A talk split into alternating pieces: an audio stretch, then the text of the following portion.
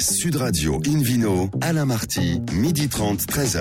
Bonjour à toutes et à tous, ravi de vous retrouver. Notre émission est en public et délocalisée. Nous sommes toujours au restaurant Baravin Nicolas à Paris, au 31 Place de la Madeleine. Je rappelle que vous écoutez Invino Sud Radio dans la capitale sur 99.9. Aujourd'hui, un menu comme d'habitude qui prêche la consommation modérée et responsable. Une escapade dans le Médoc à la découverte du château Livrant, le boom de l'autorisme, l'appellation Côte du.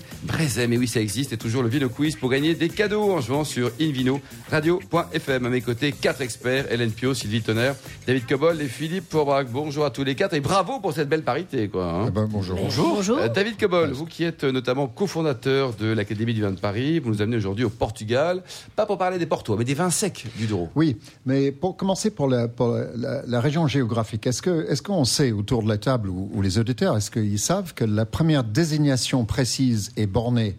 D'une zone de production de vin se situe dans la vallée du Douro euh, pour faire le vin de Porto. Et ça date de 1756. Et sous le régime du marquis de Pombal, qui était ministre de l'Intérieur du Portugal, du Royaume du Portugal à l'époque, euh, c'est 150 ans avant la désignation de la zone de production de champagne, par exemple. Et 175 ans avant la première appellation contrôlée en France. Donc c'est très ancienne. Alors, cette région, quelle est-elle? C'est le nord du Portugal. Euh, c'est un peu au sud de la frontière avec la Galice et ça court de l'intérieur des terres, c'est-à-dire que ça va pas jusqu'à la ville de Porto, il y a deux rangées de montagnes et ensuite ça court jusqu'à quasiment la frontière avec l'Espagne. En tout, 45 000 hectares, dont tous ne sont pas plantés, mais la zone est vaste. Et je considère que, comme beaucoup d'autres, je pense, qui ont visité cette magnifique région, que c'est le plus spectaculaire vignoble au monde de très loin, puisque c'est sur une vaste zone. Bien sûr, il y a des parcelles qui sont magnifiques à Banyuls, à Cinque Terre et à d'autres, euh, à Lavaux en Suisse. Mais là, vous avez 45 000 hectares quasiment euh, du- d'une beauté absolument grandiose. Alors, euh, bien sûr, on connaît euh, le vin de Porto et le vin portugais le plus connu au monde, mais ce qu'on sait peu, c'est que depuis une vingtaine ou une trentaine d'années, même s'il y a eu des prémices avant, une sorte de révolution qui va vers la production en parallèle sur la même zone de production de vins secs de très grande qualité blanc, rouge, mais essentiellement rouge. Euh, ce qui est intéressant dans cette région, c'est l'extraordinaire euh, variété de la topographie, c'est-à-dire que vous avez des altitudes qui varient très vite parce que les montagnes sont assez escarpées.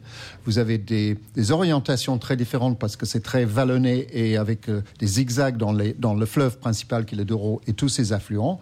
Donc vous avez des expositions nord, sud, est, ouest, des altitudes qui varient de 300 à 400 mètres d'écart.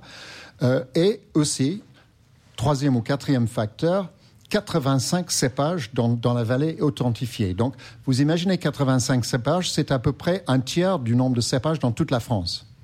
Donc, ça donne, mis ensemble, une palette absolument extraordinaire sur laquelle peut jouer un, vigneron, un producteur de vin.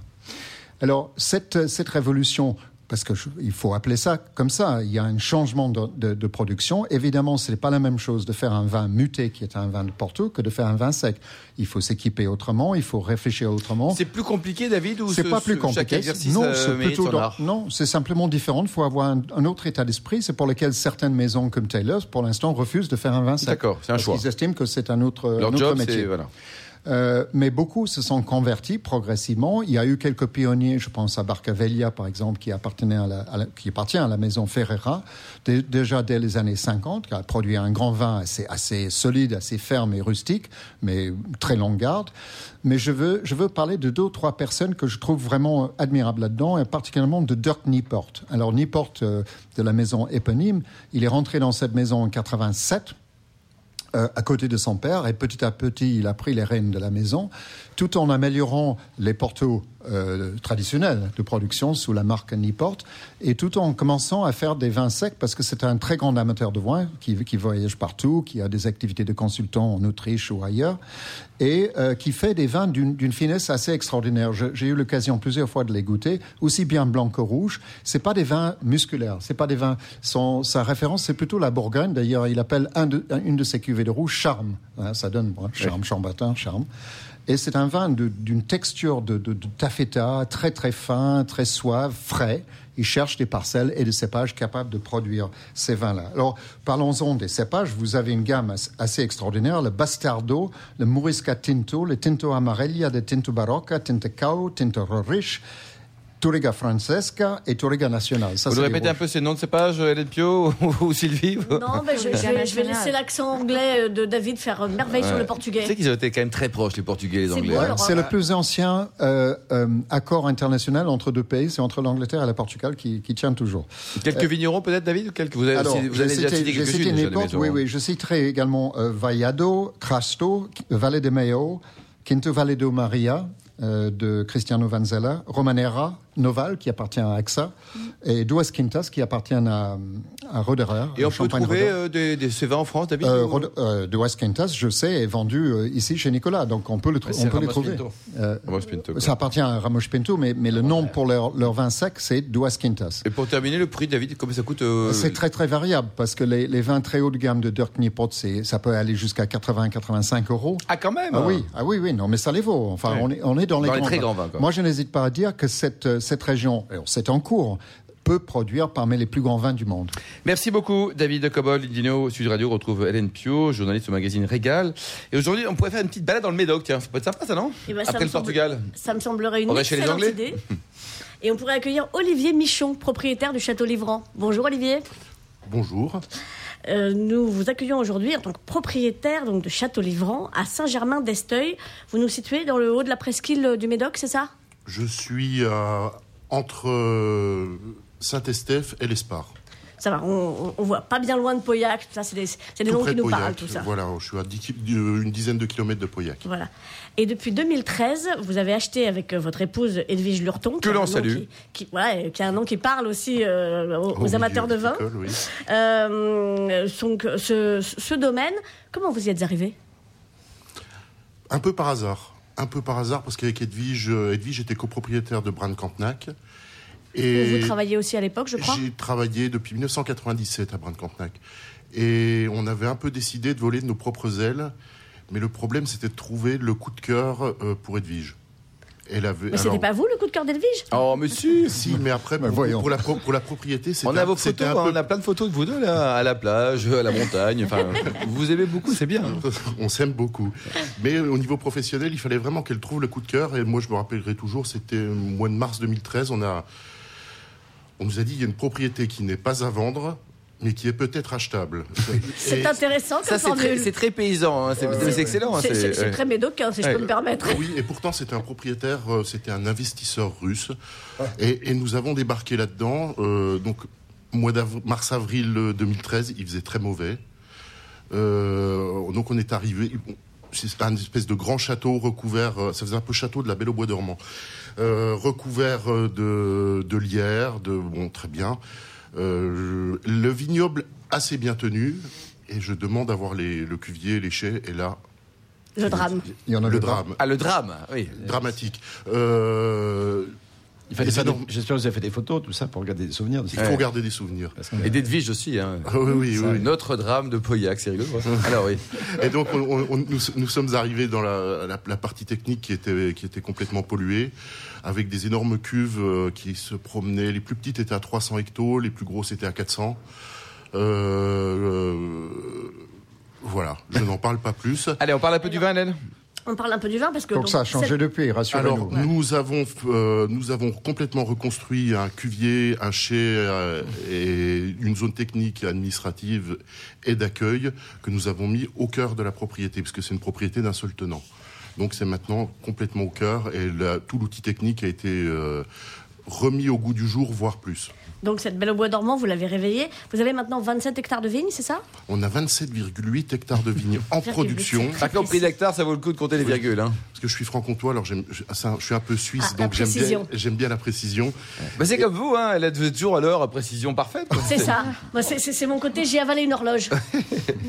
Et donc, euh, Vous et donc digéré. on est à 20 Elle a bien digéré, oui. 27 hectares 8 de, en, en production et on doit monter, euh, on a capacité de monter jusqu'à jusqu'à peu près 50 hectares. Ah. D'accord. Et donc, euh, à partir de ces 27,8 pour le moment en production, euh, vous avez deux vins. Le premier, Château Livrant, est un cru bourgeois. Tout à fait. Donc, euh, racontez-nous un petit peu. euh, on veut tout savoir. L'encépagement, l'élevage, tout. Alors on est, sur- on, est sur des terrains, c'est pas le, ter- le terrain traditionnel du Médoc euh, tel qu'on le voit avec des croupes de graves. Donc on est plus sur de l'argilo-calcaire et je travaille à peu près avec 60% de, de, de merlot et 40% de cabernet sauvignon et j'ai à peu près 6 hectares qui sont de cabernet sauvignon qui sont dignes de rentrer dans le grand vin. D'accord. Grand vin, donc euh, un Château élevage en bois neuf? Alors 30% de bois neuf et un, un- un tiers d'un vin et un tiers de deux vins. Très bien. Et puis alors on a un deuxième vin, les sources de Livran, avec donc travaillé à partir du même vignoble, Oui. mais c'est l'élevage qui change essentiellement. L'élevage change, essentiellement. Je, je, alors, je le scinde en deux.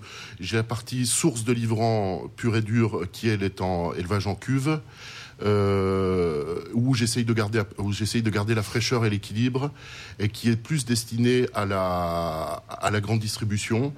Et maintenant, nous avons créé Pierre de Livrant, qu'on trouve exclusivement chez Nicolas, puisque c'est une marque spéciale Nicolas, et qui, a- qui fait un peu d'élevage sous bois dans des barriques de 2 et 3 vins. D'accord. Alors vous nous parliez de cuves à l'instant. Vos, vos cuves, elles ont une forme bien particulière. Vous nous racontez Alors, on est parti sur des cuves en béton qu'on appelle des cuves tulipes. Euh, le- donc, je trouve pas que ça ressemble à une tulipe, ça ressemble plus à un verre à Bordeaux sans, Sans le pied. Sans le pied. Oui, sans le pied et, et qui sont extrêmement confortables pour, pour la vinification puisque on Parce qu'on se couche dedans Euh, non, on ne se couche pas dedans. On non, c'est pourrait, vrai. on- Vous- on vous pourrait, justement, il y On aura- on parlera de nos tourisme tout à l'heure. On pourrait faire des, on pourrait faire des chambres d'hôtes à l'intérieur, mais elles font, elles font juste 85 hectos. Mais ce sont des, sont des cuves qui, où- avec une vinification beaucoup plus sereine, où j'ai, où j'ai une extraction beaucoup moins violente que dans des cuves euh, Tronconique. tronconiques ou qui sont, euh, ou qui ressemblent à des gros Autre cigares. chose, quoi. Hélène, pour terminer Ouais, bah, euh, le, le prix de ces cuves sereines, parce que pas, pas, pas de ces cuves, de ces cuvées, pardon, sereines, euh, parce que c'est c'est- c'est ce qui nous intéresse aussi. Alors, donc bah, celui qui est chez Nicolas, tiens, puisqu'on est chez Nicolas aujourd'hui, on va démarrer autour de quel prix? Alors, il vient juste d'arriver, il est à 8,90 euros. Très bien. Et puis euh, donc euh, le premier vin, le Château Livrant. Alors, si on veut du Château Livrant, pour l'instant, le plus simple, c'est d'aller sur Internet, sur le site d'Avenue des Vins, et on a du Château Livrant à 13 euros. Très bien. Et enfin euh, les sources du Livrant, le second vin? Donc, Source de Livrant, on est à 8 euros. Lui- c'est très raisonnable, que et lui, on le trouve chez les cavistes? Alors, lui, on va le trouver un peu en grande surface et chez les cavistes. Euh, non, pas chez les cavistes, plutôt grande surface. Plus de grande surface. Merci beaucoup, Merci beaucoup. Hélène, Olivier. Dans un instant, le Vino Quiz pour gagner plein de cadeaux en jouant sur invinoradio.fm et puis une réflexion à propos du grand succès de l'onotourisme en France et dans le monde entier. Sud Radio Invino, Alain Marty, midi 30, 13h. Retour au restaurant Bar à Vin Nicolas. Nous sommes à Paris au 31 Place de la Madeleine pour cette émission en public et délocalisée en ce beau dimanche avec Hélène Pio et le Vino Quiz. Donc je vous rappelle le principe, chaque semaine nous vous posons une question sur le vin et le vainqueur gagne un exemplaire du guide Hubert. Alors voici la question de ce week-end. Quelle est la particularité de l'appellation village marsanais? Réponse A, c'est la seule appellation village pouvant s'exprimer sous les trois couleurs, rouge, rosé et blanc. Réponse B, on y produit aussi bien des blancs que des rouges. Ou réponse C, on y produit seulement des rouges. Ah, il fallait bien écouter la semaine dernière les propos de notre ami Bernard Burchi qui nous fait l'amitié d'être souvent avec nous. Alors, la réponse est Eh je ne vais pas vous la donner. Pour répondre et gagner un exemplaire de Guy Hubert, rendez-vous toute la semaine sur le site invinoradio.fm, rubrique Vino Quiz, et le gagnant sera tiré au sort parmi les bonnes réponses. C'est bien. Allez, une petite indication, Hélène. Non, toujours pas. Bon, d'accord, d'accord, d'accord. Bon, après Hélène, euh, Invino Sud Radio, on retrouve maintenant Sylvie Tonnerre, rédactrice en chef du magazine Terre de Vin. Alors, on parle de l'onotourisme, ça marche bien. hein. Ah ben oui, ah ben bien sûr que ça marche bien. On accueille en France euh, plus de 10 millions de nos touristes chaque année. Sur un total de touristes de combien d'ailleurs? Oh, je ne sais pas. On estime 80, 60, ouais, ouais, soixante- ouais. plus de Ouais. 75 Moi, j'aurais dit millions. 80. Ouais, toi, ouais. Pratiquement Ouais. 80 millions. Mais ça veut dire que c'est euh, non négligeable et puis surtout il y a une Mais progression. ils viennent que pour le vin, Sylvie? Ou Alors- alors ils sont chez nous puis ils se disent tiens, voilà des vignes. Non, le no-touriste, euh, c'est quelqu'un qui fait un séjour euh, pendant lequel il va euh, déguster et aller dans les propriétés. D'accord. Il a un budget vin euh, qui est euh, en- d'environ 300 euros. Euh, ça, c'est évidemment calculé en fonction de, de- du, du nombre de personnes du séjour. Et c'est vraiment quelqu'un qui va dans le vignoble. Alors, à titre de comparaison, je voulais dire que le, le chiffre euh, export de la filière vin et spiritueux global, c'est un peu plus de 12 millions d'euros. Et le chiffre d'affaires de l'onotourisme en France, c'est sensiblement la moitié. Donc ça veut dire que c'est un marché énorme, Énorme. et non négligeable. Donc c'est pour ça que nous, on se penche sur la question et on produit euh, chaque année Un supplément. un, un guide spécial no tourisme qui sort donc euh, en avril, tout début avril. Et vous trouvez que les, les vignerons euh, maintenant sont sensibles à ce sujet dans toutes les régions de France ou Oui. c'est limité? Parce que c'est l'Alsace qui a dû être parmi les premiers hein, à l'époque. Oui, oui, il y, a- il y a eu des tas d'initiatives depuis déjà des dizaines d'années, mais aujourd'hui, c'est vraiment une explosion euh, de- de- Qu'est-ce d'initiatives. que vous en pensez, Olivier Michon Vous qui êtes notre, notre vigneron du jour, si je puis dire, avec ce propriétaire de château livrant, avec votre épouse, euh, qu'on embrasse une deuxième fois d'ailleurs. Euh, le touriste, euh, ça, ça, vous, ça vous parle? Vous y songez euh, avec votre château du XIIIe siècle? Oui, on y, on, on- on y songe, on essaye, euh, mais on, on- no- no- notre but, c'est de faire un vrai accueil et pas, pas de recevoir des bus, mais surtout recevoir des, Des des individus, Des non pas obligatoirement si euh, s'ils viennent avec leur 4L, c'est pas un problème, mais euh, Ah, il ne reste plus beaucoup, hein, mais c'est sympa. mais arriver à, à créer une vraie relation Oui, ça, euh, avec, le, important. avec le touriste qui peut venir. Ouais. Et est-ce qu'il parle anglais Allez-y, David Cobol. Est-ce qu'il parle anglais? David Cobol, notre anglais, parle Oui, ouais, je, le, je le ferai en français pour le- pour l'auditeur. Euh, je crois que c'est très important, Sylvie va insister là-dessus, je pense que, que hum, le vigneron en question euh, considère que c'est une activité à part entière et pas simplement une moyen de vendre quelques bouteilles de plus. Euh, sinon, il ne va pas consacrer le temps nécessaire. C'est un temps qui coûte de l'argent, qui ouais. coûte quelque chose, donc il faut le faire payer. C'est un service, c'est- payant, ça devrait être payant. Oui, c'est de plus en plus. Euh, et, et s'organiser en fonction, avoir des, des choses basiques, des toilettes propres, un, un accueil convenable, des gens qui sourient. voilà. Exactement. C'est assez basique, c'est un magasin. des cartes de crédit, euh, pas que du cash. Alors, Sylvie Eh bien, plein de choses. Donc, euh, nous, cette année, on a sélectionné 400 adresses, euh, 42 circuits exclusifs à travers tout le vignoble. Et donc, je voulais vous donner. En France, alors En France, oui, on fait tous les vignobles là. Et effectivement, il y a des, des choses qui se passent euh, partout. Vos coups de cœur, allez, les trois coups de cœur. Allez, alors les trois coups de cœur. Je parlerai euh, du, du domaine Gassier, dans le 13 à Puy-Loubier. Moi, j'ai trouvé que leur euh, annonce pour cette année de nos tourismes était euh, extraordinaire. Donc, euh, toujours assorti d'une dégustation. Il y a des cours de yoga. De yoga. Toutes Avant les- la dégustation ou après? Parce que il Avant. paraît que niveau contorsion, c'est mieux quand on a. Est-ce la- qu'on peut goûter le vin avec la tête en bas et les pieds où ça Mais on t'attend pour ça, David. On t'attend. Si vous êtes très souple, David, je suis sûre que vous y arriverez. Ça démarre dès ce mois-ci et c'est toutes les semaines. Donc il y a des balades en vélo électrique, il y a des pique-niques que l'on peut réserver euh, dès, euh, dès la veille pour le lendemain. Et je les ai testés, c'est vraiment chouette. Il y a un festival de cinéma en plein air avec une grande dégustation avant. On attend que la nuit tombe. On est dans des chaises longues devant le château. Et puis euh, les films sont projetés. C'est génial, ça. Oui, il y a ça, plein de choses. Alors, c'est où puis, ça? Il faut Ça, dire- chez Gassier en Provence, dans le possible. 13, à Pluy-Loubier. Juste en, en contrebas de la Sainte-Victoire, qui est quand même un, un- un Au site pied de la Sainte-Victoire. Et c'est absolument magnifique. Allez, deuxième coup de cœur. Alors, deuxième coup de coup de cœur. Le château de Valmy, non? Ah, je ne suis pas partie sur Valmy, mais il est dans notre guide de nos tourismes. Bah, on, peut le, on peut le citer aussi, c'est c'est magnifique ce qu'ils font. Non, je voulais vous parler des cabanes des cépages. Alors, les cabanes des cépages, c'est sur l'étang de la Lyonne euh, à Sorgues. Et c'est un vigneron qui a fait, enfin, qui a installé sur l'étang de très très belles cabanes flottantes tout en bois, avec un séjour qui comprend bien sûr de la dégustation. Et un dernier coup de cœur, alors là on va partir dans la Loire. Alors je m'excuse pour le nom du village, mais le village s'appelle Bourré, donc euh, Bourré. c'est en 41. Ratatam. Et C'est- modération c'est- quand même. C'est bon. juste à côté de, de son, son jumeau qui s'appelle Soulard. C'est ça. Et euh, c'est Troglo Gusto. Donc là, le vigneron nous accueille en cave troglodyte. Et on va pouvoir visiter euh, son musée euh, euh, de fossiles, de vieux outils du vin, et faire une dégustation sous terre dans la fraîcheur de la roche.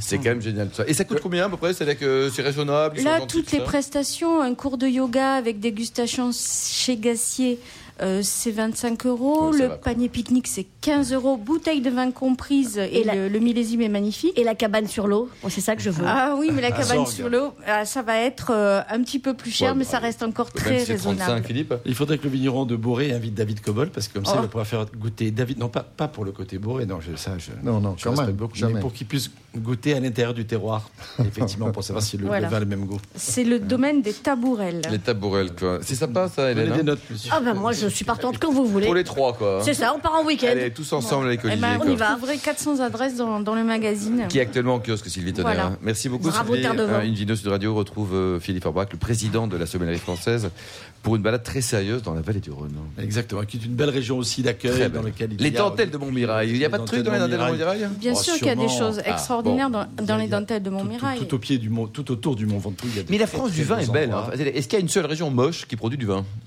Non, C'est souvent lié, hein, la beauté. Non, mais c'est vrai, est-ce qu'il y a une seule région Montmartre, Sorène, Non, Allez, joli, même, Montmartre, même sur là, c'est beau. même là, c'est beau. Même là, Euh, c'est beau. Oui, Mais oui. mais sans oublier les villes de Louvciennes, c'est important. Alors, je vous amène dans, oui. dans le- dans un très beau département qui s'appelle la Drôme, et dans la partie sud d'ailleurs, qui est le, le début de ce qu'on appelle la Drôme provençale, qui commence, qui commence, si on veut, un peu au sud de Valence, en descendant ensuite sur Montélimar et bien plus au sud, sur un petit village qui s'appelle Livron. Alors, je ne sais pas si tout le monde sait exactement où c'est. Par rapport à Bourré, par exemple. C'est- pas, pas Livron, mais c'est Livron.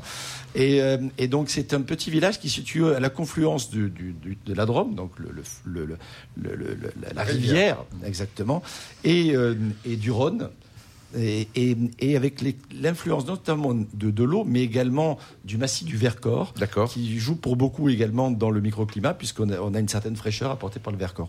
Donc on est dans une partie sud, dans, le- dans une partie qui est un peu un no man's land entre les grands vignobles du nord de la vallée du Rhône, Côte-Rôtie, Hermitage, Cornas, etc. Et la partie sud, qui commence avec euh, le secteur du Tricastin et, les- et l'appellation Grignan-les-Adémars, et qui se conclut avec effectivement le grand vignoble de Châteauneuf-du-Pape, un peu plus au sud. Donc il n'y a, pas beaucoup de vignes dans ces endroits-là. Ça avait d'ailleurs failli disparaître, comme certains vignobles à proximité. Je pense au Condrieu, qui a failli complètement disparaître aussi après la guerre. Brézem, puisque c'est le cru dont il s'agit, Côte-du-Rhône, Brézem. Euh, il n'y avait plus qu'un hectare en 1961. Alors aujourd'hui, il y en a une trentaine, hein, c'est quand même extrêmement grand. hein. Non, c'est tout petit, mais c'est- intéressant.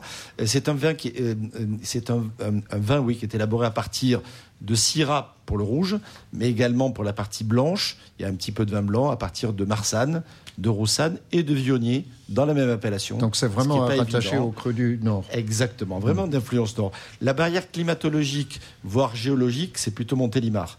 Au nord de Montélimar, on est dans une structure qui rappelle quand même beaucoup la partie nord, sauf qu'on n'a pas les granites. On est plutôt dans de l'argilo-calcaire, mais néanmoins, en termes de climat, on est très très proche. Alors, c'est donc un tout petit vignoble historique, comme vous l'avez com- compris. hein. Euh, il existe depuis très longtemps. Il y a des, images encore euh, très anciennes qui montrent. Il y, a des, gravures qui datent de l'époque du Moyen Âge qui montrent que déjà la vigne était là.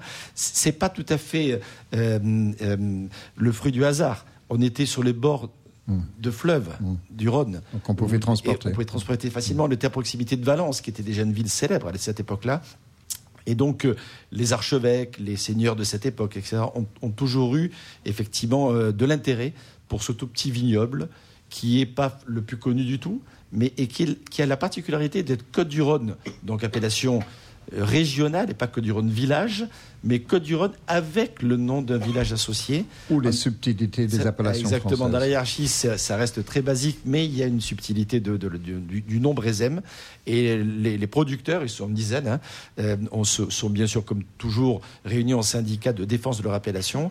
Et ils espèrent bien euh, obtenir un jour un cru Brézem avec la spécificité que, que- que l'on peut le reconnaître. Alors, les rouges sont euh, issus de Syrah. La fraîcheur de- du Vercors dont j'ai parlé tout à l'heure apporte une certaine densité au vin et, et- et- et aussi une certaine acidité, ce qui leur permet de se goûter avec plaisir au départ, mais aussi de leur donner le potentiel de garde pas inintéressant. J'ai eu l'occasion de goûter, euh, par exemple, le domaine Lombard, qui fait partie des, des jolis domaines de l'appellation, au bout d'une dizaine ou une quinzaine d'années, qui était encore juste parfait. Pas mal. Le prix, lequel dit on va retrouver. Ouais. Le prix, j'ai pas évoqué, mais alors il peut y avoir différents types de cuvées, comme toujours. hein. On a des vins euh, d'entrée de gamme autour d'une dizaine d'euros, Oui. et puis on a quelques cuvées particulières autour de 20-25 euros. Mais franchement, c'est un joli beau, vin quoi, c'est bien, ouais. découverte avec une vraie typi- typicité à la fois de, de, de la syrah avec côté fruits noirs, poivrés, etc. Température de, de service, Philippe, pour, la- pour, pour les rouges au- jeunes autour de 16 degrés. Et puis si ça prend un petit peu d'âge, on peut monter autour de 18 degrés sans problème. On peut l'aérer. Ce sont des vins de, de, de, de- plutôt euh, de, de viande, de viande rouge. De, Vous aimez ces vins L'agneau, on est en pleine période de l'agneau. Là, c'est magnifique C'est des un peu très de belles tapenade. C'est des très belles syrahs. Oui, franchement. Et les blancs sont intéressants aussi. Alors, selon qu'on choisisse la Rossane, la Marsanne, le Vionnier ou un mix des trois, des Oui. profils de vins différents. Excellent si c'est du Vionnier, notamment pour la partie apéritive.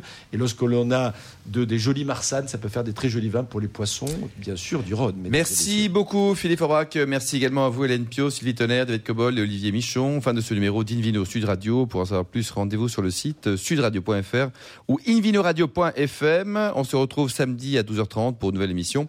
Toujours en public et délocalisé. Nous serons au bar à vin, restaurant Nicolas Paris au 31 Place de la Madeleine. D'ici là, excellent déjeuner. Restez à l'écoute de Sud Radio et surtout respectez, n'oubliez jamais, la plus grande des modérations.